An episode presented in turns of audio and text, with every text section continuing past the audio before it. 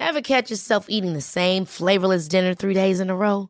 Dreaming of something better? Well, HelloFresh is your guilt-free dream come true, baby. It's me, Kiki Palmer. Let's wake up those taste buds with hot, juicy pecan-crusted chicken or garlic butter shrimp scampi.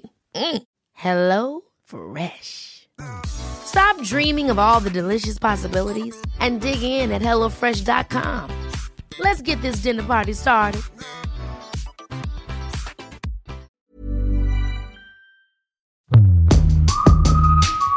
La bière n'a jamais été aussi populaire, Je peux avoir de bière puissante, Je veux une bière novatrice. Et donc Tu m'en une bière aussi, s'il te plaît Nouvelle appellation locale, Beercraft, microbrasserie. Va boire un verre ou on Tous les 15 jours, Elisabeth Pierre reçoit des personnalités passionnées qui brassent l'univers de la bière d'aujourd'hui. Tu vas prendre une bonne bière et après au dodo.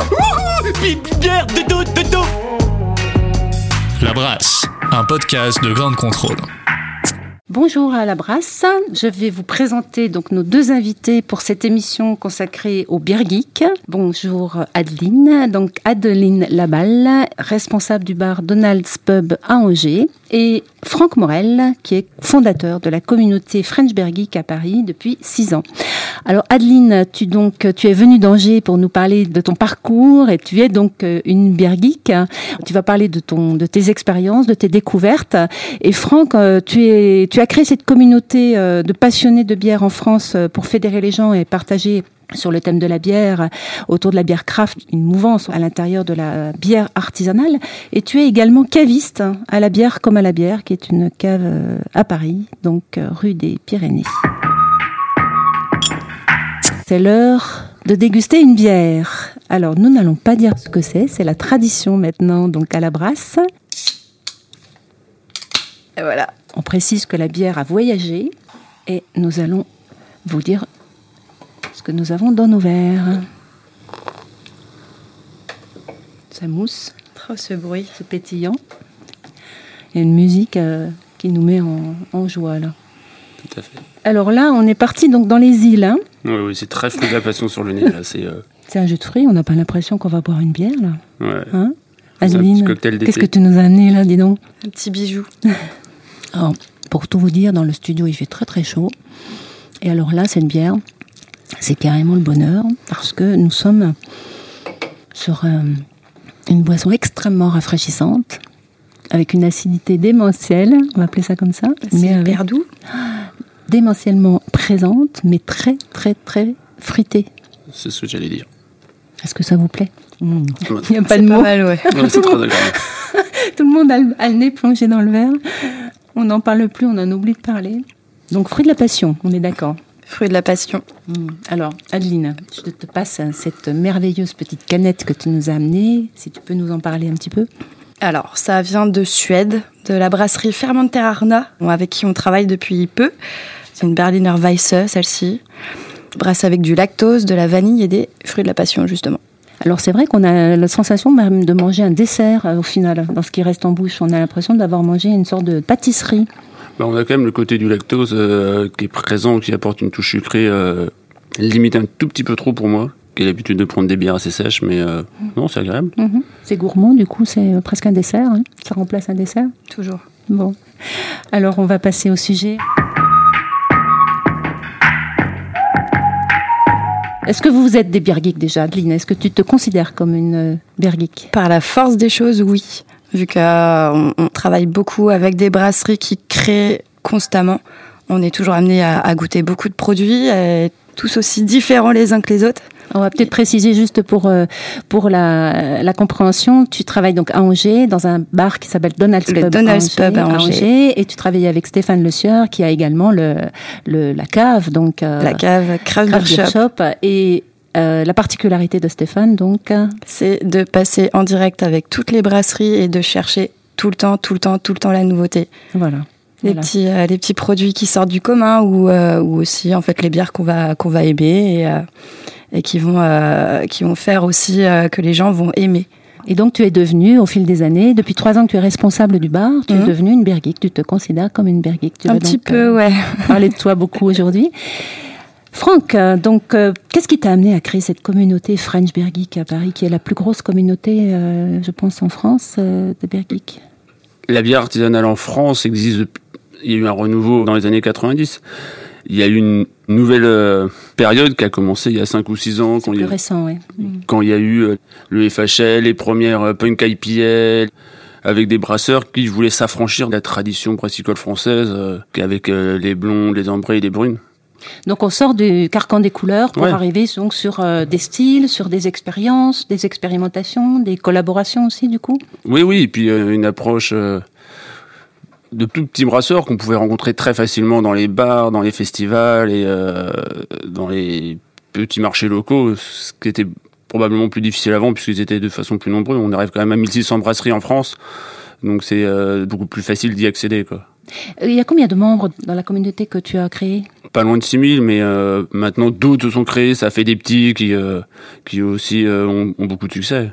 La population, elle évolue dans le groupe? C'est de plus en plus de jeunes? Comment ça se passe? Oui, oui, il y a une nouvelle vague de jeunes qui sont arrivés depuis un an ou deux, qui sont plus dans les 20, 30, euh, ou des jeunes cadres. les premiers étaient, avaient plus déjà la trentaine, il y a 5 ou 6 ans. Quoi. Un beer geek, c'est une recherche permanente. Euh, donc, euh, Adeline, tu nous as apporté cette Berliner Weisse Sour, euh, fruit de la passion vanille. C'est quoi ton Graal à toi?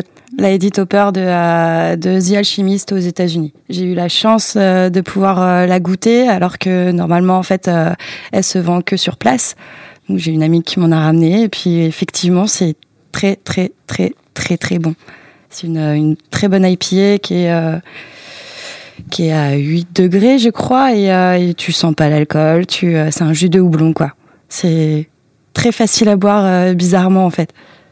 Et est-ce que tu, en tant que beer geek, est-ce que tu donc tu goûtes énormément de bières différentes euh, de par le bar, bien sûr, et la cave Est-ce que tu te déplaces? Est-ce que tu as des buts de voyage, des buts de festival? Ou alors je pose la question aussi à, à Franck aussi en même temps, du coup Euh, je peux pas aller dans les festivals puisque j'ai mon patron qui y va déjà et s'il part, bah moi je reste. Donc euh, Tiens, le, tu es responsable je du bar. tiens. Donc, euh, je tiens soit la euh, cave, soit le soit le bar et soit les deux quand il n'est pas là et qui va Voilà. justement au, à la Paris Beer Week ou, à- ou à Bruxelles. Toi, tu fais connaître aux clients en fait. Voilà, Voilà. je vais découvrir. Et toi, Franck, tu voyages beaucoup? Alors, Tu as des buts de voyage, de mais- festivals particuliers? Oui, oui, les, les- les brasseries, les bars et euh, tous les lieux liés à la craft euh, sont toujours des objectifs euh, dans les vacances et je suis allé euh, aux États-Unis pour faire le tour des brasseries de Nouvelle-Angleterre, donc euh, de Boston jusqu'au fin fond du Vermont pour aller chez Hill Farmstead et goûter la meilleure brasserie du monde. Ça t'est arrivé aussi à toi de dormir sur place en attendant l'ouverture du festival, comme Non, certains non, non. Mais de toute façon, les, les Américains sont prêts à faire la queue pendant des heures pour avoir des bières, mais c'est un phénomène relativement nouveau en Europe. C'est que pour les bières de fermentation spontanée que ça arrive. C'est encore une tendance toute jeune en France, les bières de fermentation spontanée. hein. Oui, oui, oui, oui, mais euh, c'est arrivé euh, au Danemark, à Copenhague, quand il y a la release de la Bleber. C'est une cantillon à la myrtille qui est fait que pour une cave. Donc les gars dorment dehors. Et c'est arrivé aussi euh, pour des, des brasseries comme Antidoute, qui est sorti l'année dernière en Belgique, ou Boca Rider. Mm. Les gens faire la queue plusieurs heures pour ça.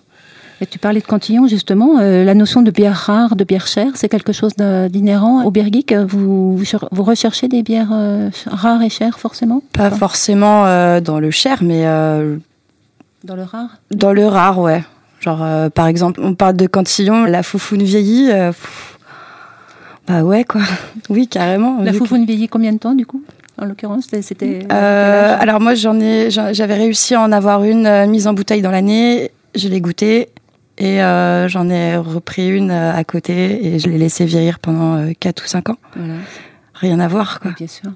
C'est des styles de bière qui, qui vieillissent très bien. J'ai j'ai récupéré en Belgique des bières de la brasserie Goossens, qui est fermée dans les années 90. Les bouteilles ont, je crois, so- 60 ans, un truc comme ça.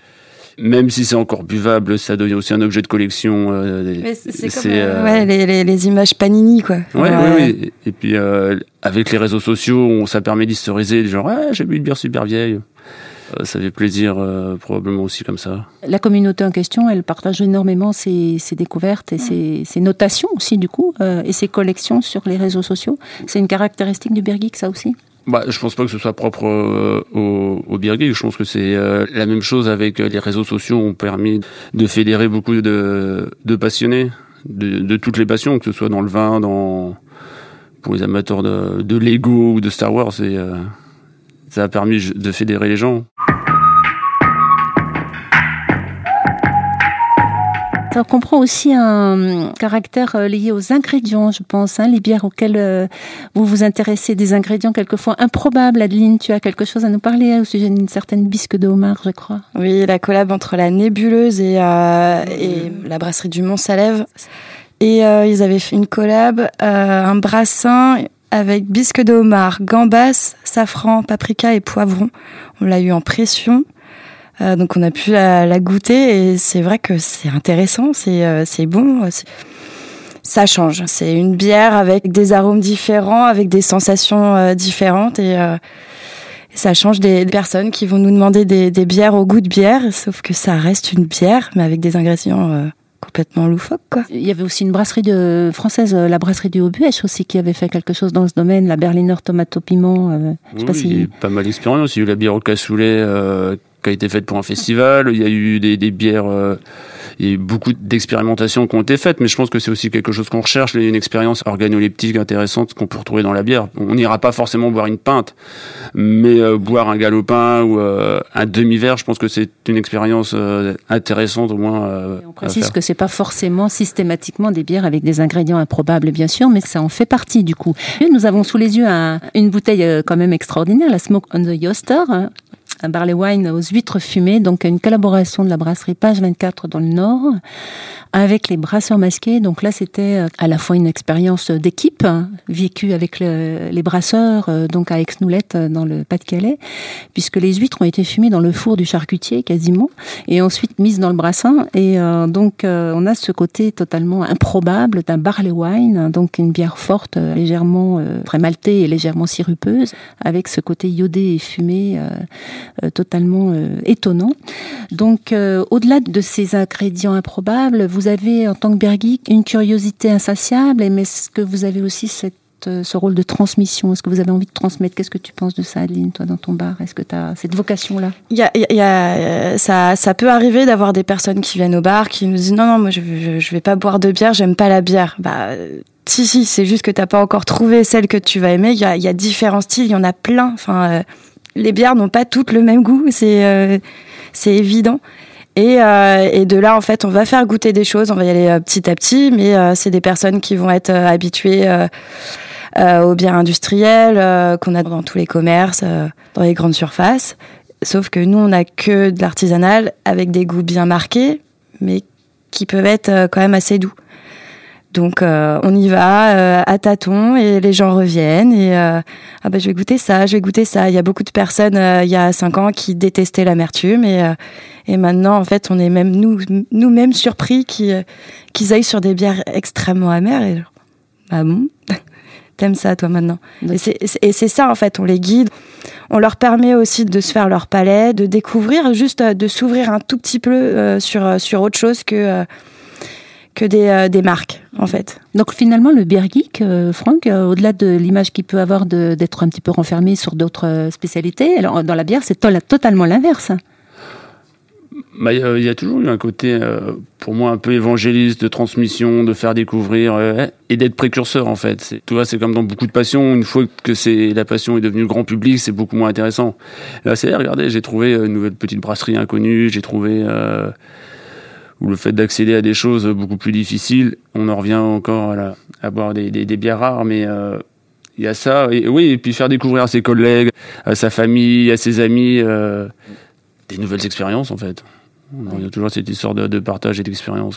Le partage, la curiosité, l'expérience, la transmission. Donc au final, euh, est-ce qu'on peut dire euh, que plus la communauté des bières va, va grandir, plus la, la bière en France va euh, évoluer et, et, le marché va, va, va bouger? Ça, ça, dépend des brasseries peut-être aussi. Hein. Ça dépend des brasseurs s'ils ont envie de, de, de créer ou de rester sur des sur des bières qui, qui plaisent et qui sont bien faites et je pense que de toute façon, on en est encore dans une, dans une grosse partie de développement en France. Et euh, même s'il y a beaucoup de gens qui ont déjà goûté des bières artisanales, il y a encore beaucoup de choses à faire, à leur faire découvrir toute la richesse qu'on peut trouver dans la bière dite craft, euh, que ce soit dans les bières houblonnées, dans les bières maltées, dans les bières acides.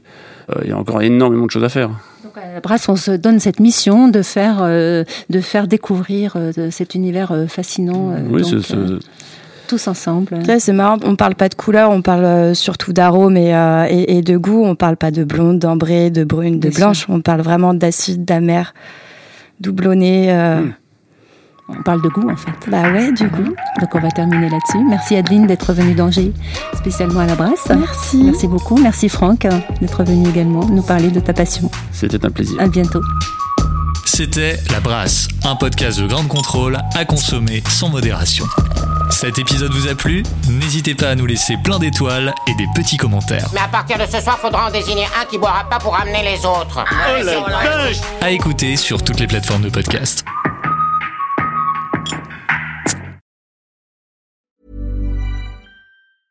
Ever catch yourself eating the same flavorless dinner three days in a row? Dreaming of something better? Well, HelloFresh is your guilt-free dream come true, baby. It's me, Kiki Palmer. Let's wake up those taste buds with hot, juicy pecan-crusted chicken or garlic butter shrimp scampi. Mm. Hello Fresh.